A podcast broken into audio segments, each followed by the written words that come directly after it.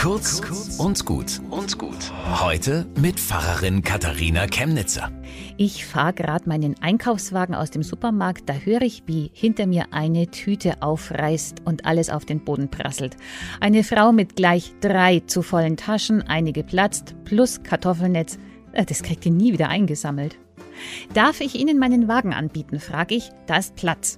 Und sie wehrt ab, schaut aber schon so, dass man merkt, sie würdigt gern. Jetzt bitte, sag ich, und wir packen ihre Sachen rein. Sie redet dabei ununterbrochen aus Verlegenheit. Nein, also, dass Sie mir helfen. Und ich habe aber weit hinten geparkt, da müssen Sie jetzt extra wegen mir so weit laufen. Ich schieb los, sie kriegt sich nicht ein. Dass heutzutage jemand hilft, das machen die Leute doch nicht mehr. Echt jetzt? Kann das sein, dass unter all denen, die das jetzt hören, Leute sind, die da nicht helfen würden?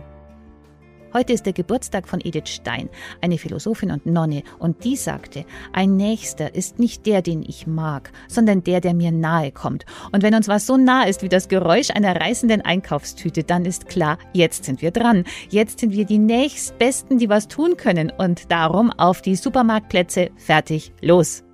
Es lohnt sich. Bis zum nächsten Mal.